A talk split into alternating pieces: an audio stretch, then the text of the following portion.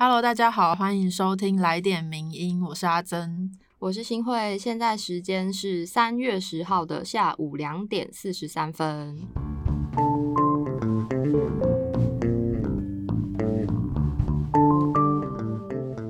没错，来点名音如期的预呃录制了，怎么样？很不容易吗？很不容易啊，我觉得 很感恩。在这个已经开学第几周啊？第三第三周第三周还好吗？还好啦，还好啦。希望之后都可以如期的录制跟播出。对，我们昨天发了，就是我们每天都会在 IG 发一篇贴文，就是是我们的文章这样，然后会稍微浓缩过。嗯，然后我们就发现，哎，最近我们前几天发了一篇是呃女性主义的书单，然后那一篇反应热烈。对，因为那天是三月八号妇女节，然后刚好我们有一篇专栏在介绍说，如果你想要读女性主义的话，可以从哪些书下手，然后在 IG 就得到非常热烈的回复。嗯，还有蛮多人，我看蛮多人收藏的，嗯，真的。看来是大家很喜欢这种。但我蛮好奇，大家收藏之后真的会回去看吗？对啊，会吗？我自己是不 会我也不会，我就哎 当下哎、不错，收藏起来，对但就摆着这样。对但还是谢谢啦。对，谢谢大家。但我们就在想说，大家是不是会对于这种，比如说有点像懒人包吗？嗯，清单式的，像我们之前发过那个十一部非常重要的台湾电影的时候，也是反应热烈。对，所以我们也想说，哎、如果大家真的很喜欢这些就是比较清单类型的文章的话，嗯，也可以跟我们说一下，我们就会再努力的制作一些。对，想想看有什么东西可以做成像这样的清单，或是再来点名义里面介绍吗？哎、一可以试试看。一一朗诵这个清单给大家记下来，这样。嗯，所以欢迎跟我们说说你的想法。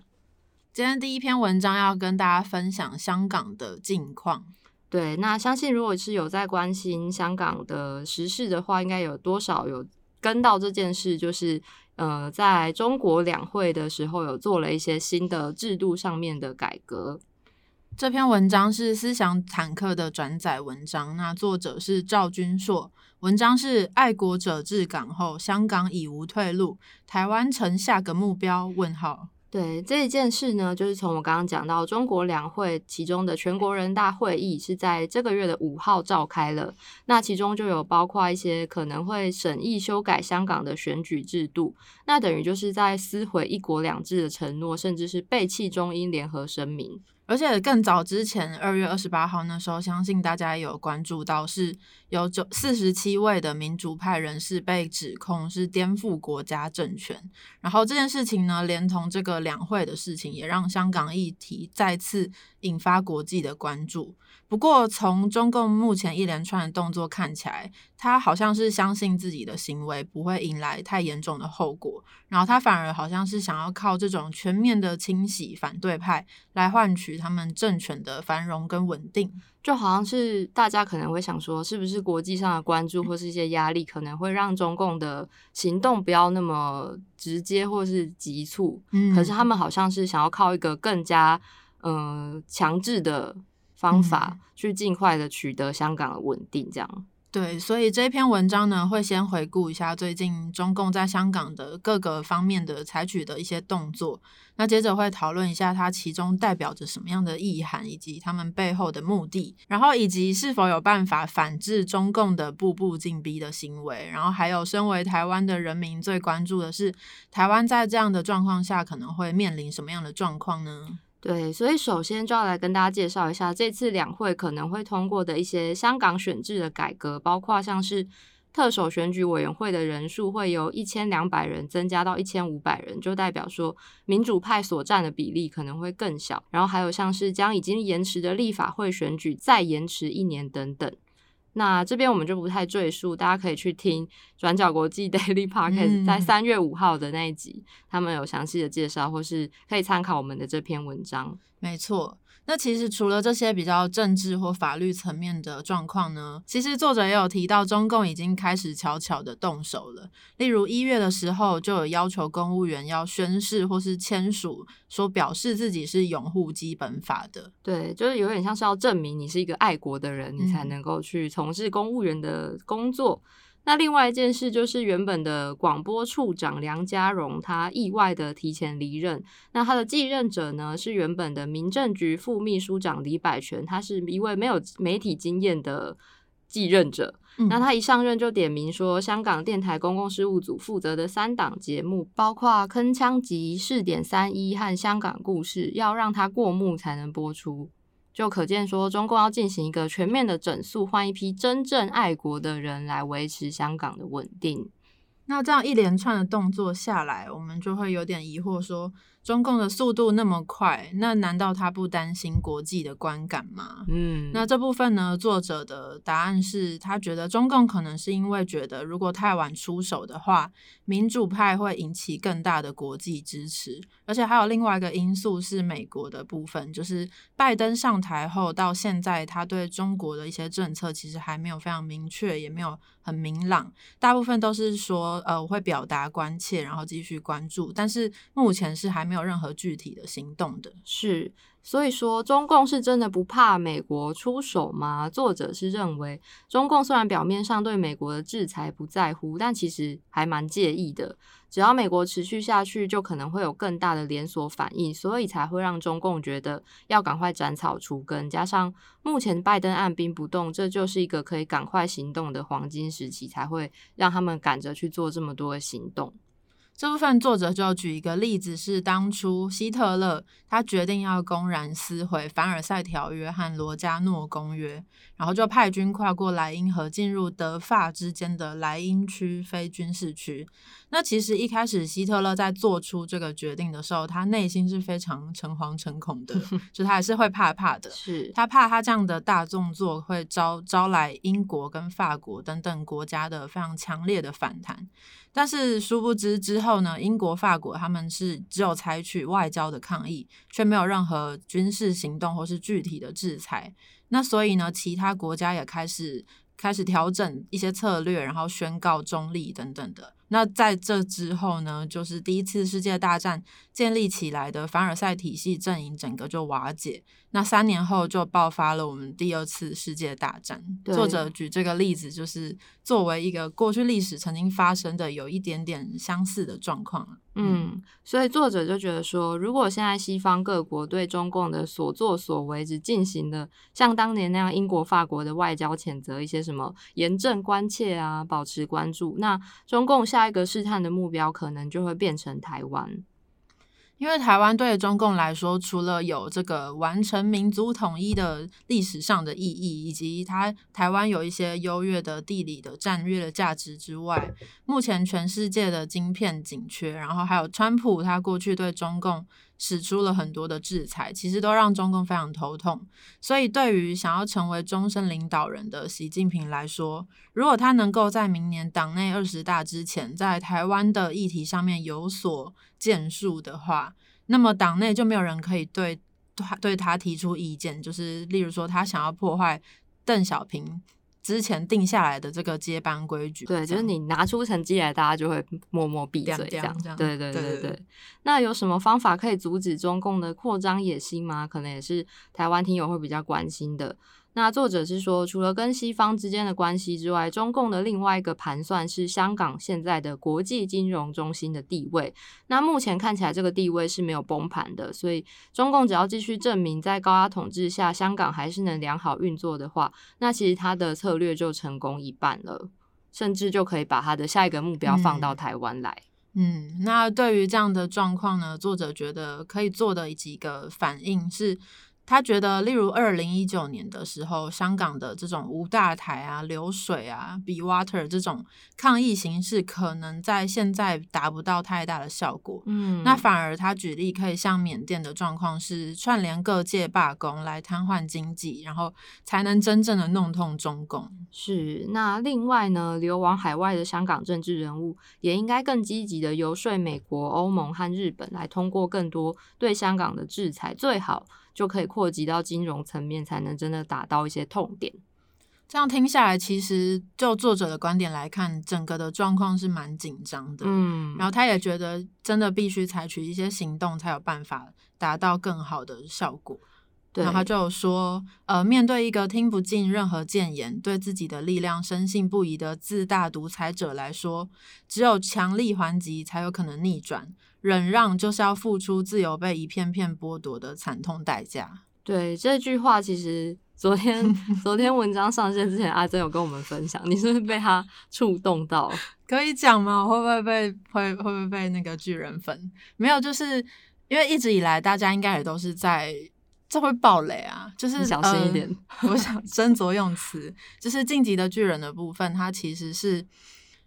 每个人的价值观跟理念都不太一样，嗯，然后主角们的价值观也不太一样，然后就有很多的拉扯跟纠结的部分。那我一直以来也是。在两边摇摆不定，是对，但是就是看了这篇文章，就有一点点被触动到，就是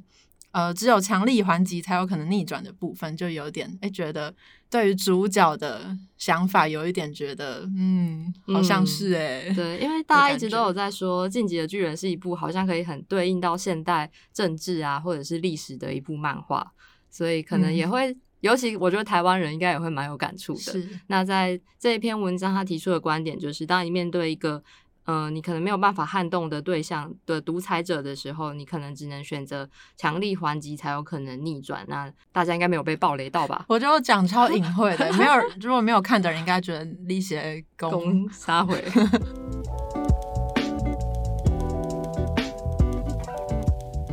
那今天第二篇文章呢，是要迎来的，明天是三月十一号，然后也是东日本大地震福岛核灾的十周年。那在这边，其实一开始我是。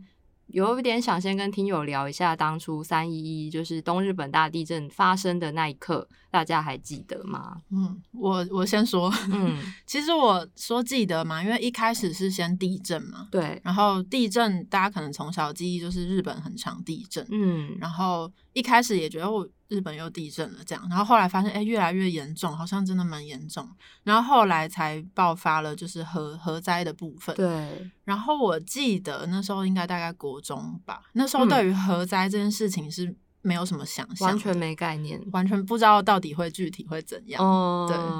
我那时候是这样的状况，然后后来应该也跟大家差不多，就是对我来讲是一个非常。遥远，但是有点可蛮可怕的一件事情。嗯，因为其实我们那天就讨论到说，哎，已经十周年了，怎么感觉好像蛮快的？嗯，但就像阿珍刚刚说，那时候其实我们两个都才国中。嗯，我非常清楚记得我真的是国中。然后那天是地震发生之后，我们学校有广播，哎，哦，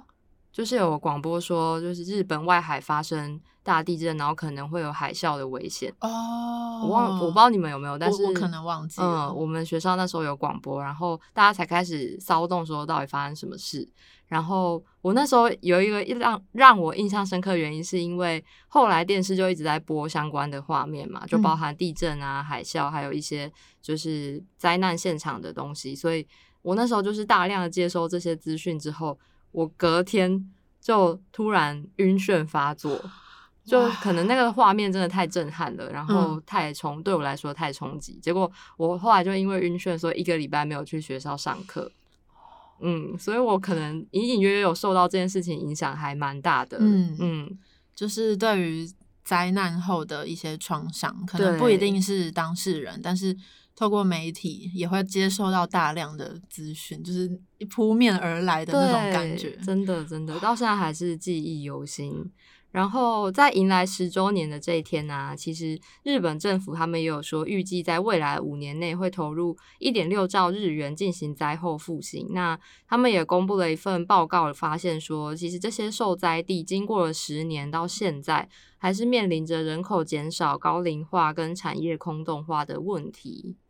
那今天要分享的文章呢，是摘录一本书，书名是《地狱是可以克服的》。那作者呢，是一名台湾的记者，他那时候到当地实地采访一个月之后写下的记录。那这篇文章的标题是《福岛核灾无法承受之伤，生活重建比硬体重建更困难》。对，大家可能会想说，为什么灾后重建到现在十年后的今天还没完成呢？其实它里面就有写到说，灾难发生之后，福岛面临的问题就包括负面风评、霸凌的风气、赔偿金纠纷、家庭分崩离析，还有赈灾关联死跟健康受损者增加的状况。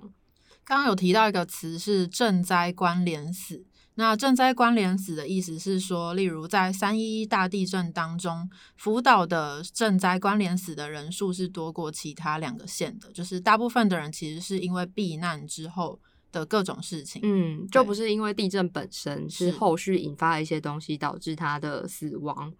那日本复兴厅二零一六年公布了受灾三县赈灾关联死当中，灾后身体变坏的民众也是以福岛县居民为多，有两千多人。那岩手县跟宫城县分别是五百人左右跟九百人，就是福岛县的人数真的是算是突出的多。那除此之外呢？因为例如说饮酒啊、肥胖、心悸，还有罹患糖尿病以及自杀的人也是持续增加的。二零一一年六月到这本书出版的时候是二零一八年，那这几年内呢，福岛县的自杀者是有八十人，宫城县是四十人，然后岩手县是三十五人。就有精神科医师认为说，这种有家归不得或者是避难生活长期化的原因，都可能是自杀的原因。嗯。那另外，NHK 有针对一万六千名避难灾民做问卷调查之后，发现因为丧失故乡而觉得自己失去人生、失去梦想跟生存价值的人有超过五成。那也有一半以上的灾民精神依然处于高压力状态，就显示出灾民生活的重建远比硬体重建还要困难得多。听友可以想象看看，就是当你换到一个新的环境，然后生活大改变的时候，大部分的人几乎应该都会感到非常大的压力。会，那对是，嗯，以这些居民他们状况来说，就是他们。就是承受非常大的创伤，然后又面临工作形态的改变，然后也因为担心田里面的土壤有这个辐射能，然后就放弃了他们做了大半辈子已经非常习惯跟依靠的耕作的作息。那或者是有一些年轻的夫妇，他们会带着他们比较小的孩子就离开家乡。然后可能邻居们原本认识的人也都会离开，然后去到不同的地方。原本的就是大家人与人之间的这种社区系统，可能就会面临全面的崩坏。对，而且更令人担心的是，罹患所谓的生活不活泼病的患者增加了。什么是生活不活泼病呢？书中就有一位放射科医生指出，就是可能全身的机能会降低，然后不论大人小孩，身体肥满的人变多。那他其实肥胖就是很多疾病的根源，甚至辅导孩子倾向肥胖的比例会高过全国的平均值。那可能的原因，有可能是因为这个，例如说顾虑辐射能的状况，校方跟家长他们会限制孩子们到户外活动，甚至在灾后的第三年，福岛县的孩子都在各方面能力都是有显著的下降的状况。对，就看得出来这个赈灾跟核灾的影响力其实是一直在延续下去的。那作者问到其中一位受访者，就说在避难指令解除之后呢，选择返回家乡的人大半都是社会的弱者，因为有经济能力的人通常就会选择搬离这些灾区跟换工作，尽量避开核灾带来的不利影响。但是日本社会其实是非常注重地缘关系还有人际关系的。那如果你选择出走，就会是一个非常不容易的选择。嗯，很多家里面有小孩的妈妈，他们就会为了孩子不顾一切离开故乡。但是这个选择呢，可能会让他们面临非常大的压力，然后甚至精神就容易有出状况。对，就像前面说的，当你换到新环境，可能就会面临到一些压力。然后比较两难的就是，有不少家庭因为经济问题，虽然可能母子搬到外县市了，但也许丈夫就留在原地工作，那其实也会导致一些离婚的案例随之增加。所以从作者的他的记录中可以发现，比起硬体上的重建，像是家庭或受灾者精神上面的断裂，其实都是非常难复原的，而且对社会造成的杀伤力也不小。就其实三一一发生到现在，经过十周年了，可能对比较远的地方来说，可能就是一个过去的事情。但是对这些人，尤其是越接近的人，对他们来讲，造成的影响是可能是一辈子的。对，他在文章里还有分析分享一件事，就是当年俄罗斯车诺比核灾之后，嗯，在二十年之后，才有一些人开始出现创伤后压力症候群的症状，所以。大家也许我们身在台湾会觉得说好像离我们很远，但是就是想跟听友们分享说，诶，现在在灾区的这些人，他们也许还在面临这个灾后重建的过程，并不是这么容易的。那今天第三篇文章要跟大家分享的是最近很受到关注的凤梨的以及水果统战的问题。但我因为这件事，我刚刚跟阿珍分享了一个，大家知道那个 YouTuber 浩浩有一个 土凤梨酥的影片很有名，因为我很爱吃土凤梨酥，然后我也算是浩浩的这个忠实观众观众，对对对，但我竟然不知道这支影片，我我真的是要检讨。对，大家在关注凤梨的同时，我真的要再推广一次土凤梨酥这支影片。因为我们接下来要讲一个比较硬的议题，所以前面先让大家对放松一下心情。对这个凤梨禁令呢，就是从二月二十六号，中国海关公告说，因为台湾凤梨含有介壳虫，所以从三月开始就禁止台湾凤梨输入中国。那这篇文章是思想坦克的转载文章，作者是江炳伦。那文章标题是《凤梨禁令是转机，中国水果统战破局的征兆》。对，那这个凤梨禁令颁布之后，应该算引起非常大的关注，因为中国在台湾凤梨出口总数中就占了九成以上。那中国禁了台湾凤梨，就势必会严重影响到国内的凤梨价格，因为原本卖去中国的就无法卖了嘛，所以就会回到台湾的市场，那就会变成供给大于需求。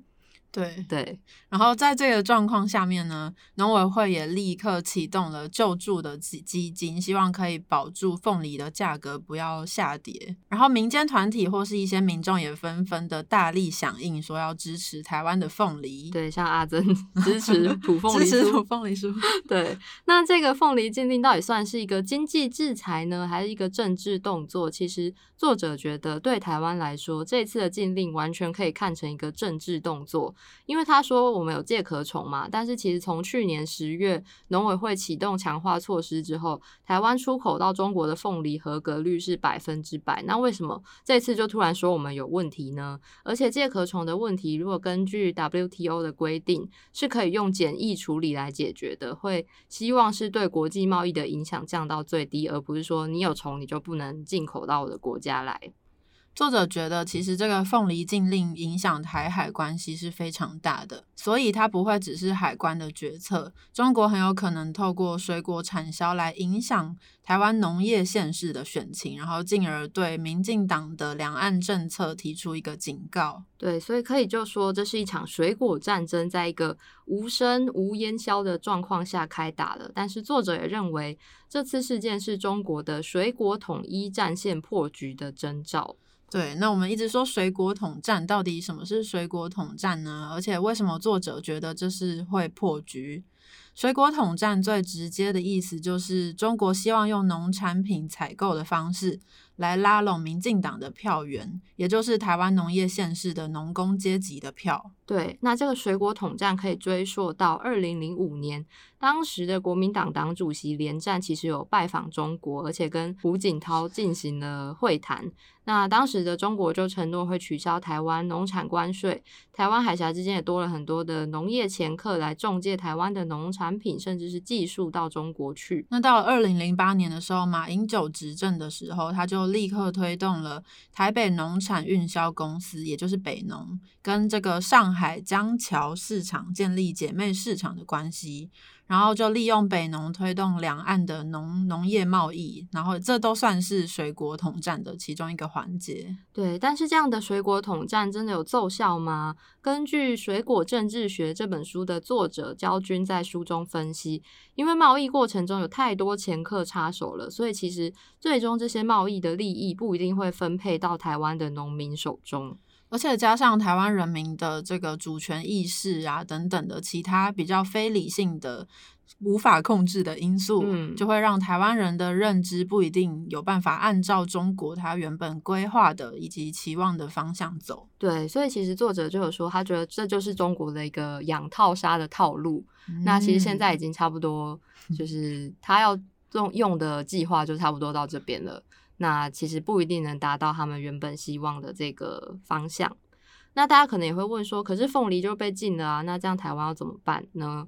那这边作者其实有回顾一段，是说台湾凤梨产业从日本时代就开始了。那虽然途中有一度没落，可是到了近代，又因为土凤梨酥 等伴手礼的市场，就让它变得比较精致，促进了这个凤梨产业的复兴。所以从这段历史可以发现，台湾的农业技术技术虽然是好的，但其实还需要很多后端的产业的投入，例如从最上游的农民，然后加工到后端的设计啊、观光啊，还有社区营造等等的，一起带动整个产业的发展。对，所以其实面对中国这种以经济逼迫政治、以嗯经逼政的手段，作者认为不用太担心，因为像前阵子澳洲也因为一些政治因素就被中国制裁，就是提升他们葡萄酒的关税。那他们也透过国内支持啊、多元出口的方式，就抵消了中国贸易战的冲击。嗯，所以从澳洲的例子可能可以让我们参考，就是或许哎，这个危机会不会就是转机呢？嗯，经过这次事件，台湾人或许可以逐渐警觉到说，两岸的农产贸易红利不过是这个刚刚提到养套杀的战略的一环。现在赶快亡羊补牢，然后找寻更多元而且稳定的外销市场，还有深化自己的产业链，才是最根本的根本之道。这样，对，就是原本我们的出口可能太依赖中国了，那现在出现这个问题的话，要怎么去解决呢？会是现在他认为的一个转机。嗯，多多支持土凤梨酥，对，是这啊，样，这样可以吗？好啊，我也蛮喜欢吃土凤梨酥的。啊，好，那以上就是今天的来点名音。那如果大家对节目有任何的意见，或是我们前面问大家的，是不是比较喜欢清单类的文章这件事，嗯你们有什么心得的话，欢迎到我们的 IG 或者是 Apple Podcast 的评论告诉我们。那谢谢今天大家的收听，来点名就到这边，我们下礼拜见。对，好，拜拜，拜。拜。谢谢你的收听，更多内容请上名人堂网站。